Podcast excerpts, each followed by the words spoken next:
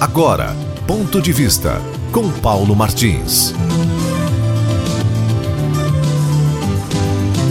Olha, os caminhos da filosofia que temos por hábito explorar sempre que possível através da literatura disponível para tentarmos manter não tão tímidos, né, os nossos tímidos conhecimentos, nos levam a um matemático e filósofo Leibniz, alemão, que acreditava e propagava que existe mais de um tipo de verdade.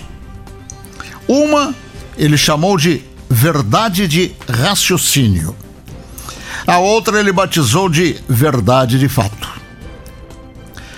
Apenas para me fazer entender, eu vou copiar daquele mestre o seu primeiro apontamento, o da verdade de raciocínio, que se espelha, por exemplo, no galo. É, no galo que se ajusta à verdade da razão, pois define todos os galos como machos. Pelo fato do quê? Pelo fato do galo ser uma ave macho. É uma dialética.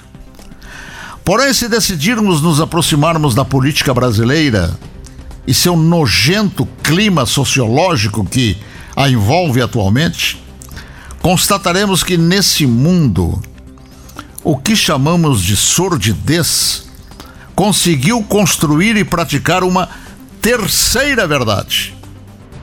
E por paradoxal que possa parecer, essa terceira verdade é a verdade da mentira.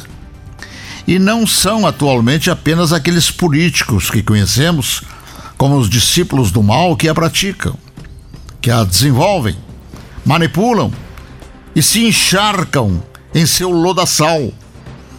É também, e quem sabe principalmente, vários órgãos de imprensa que perderam a licença para continuarem mamando nas tetas da nação. E por isso, não tendo mais nada a perder, estando praticamente falidos, alimentam a esperança de afastar do caminho o atual presidente da República para voltarem à indecorosa situação anterior e que durou 16 anos. Foram 16 anos de roubalheira. E para isso, eles não medem limites.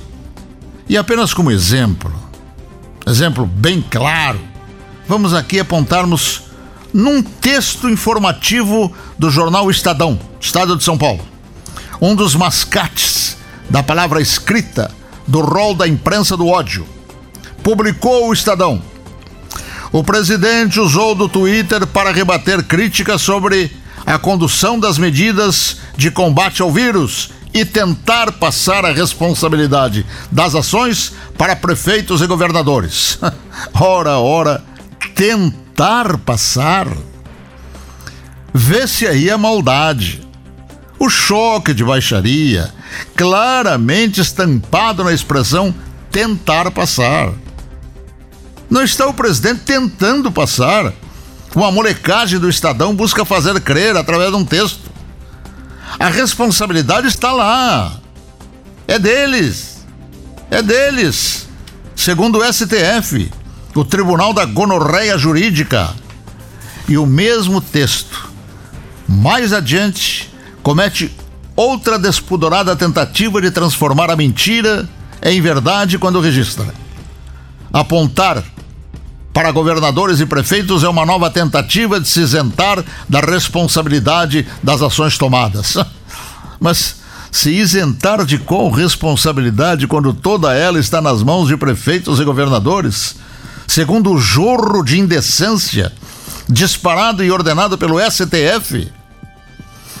Assim, amigos, somos obrigados a nos convencer que o filósofo, citado no início desse nosso contato de hoje, mesmo diante do brilhante raciocínio e dissertação, não percebeu que além das duas verdades apontadas, há uma terceira, e essa pode ser rotulada de verdade da mentira. Hoje no Brasil, em pleno uso e praticada principalmente por aqueles que se conhecem como gerados em ventres impuros e que pululam em chamados grandes órgãos de imprensa, destacando-se também uma certa TV. Ponto de vista com Paulo Martins.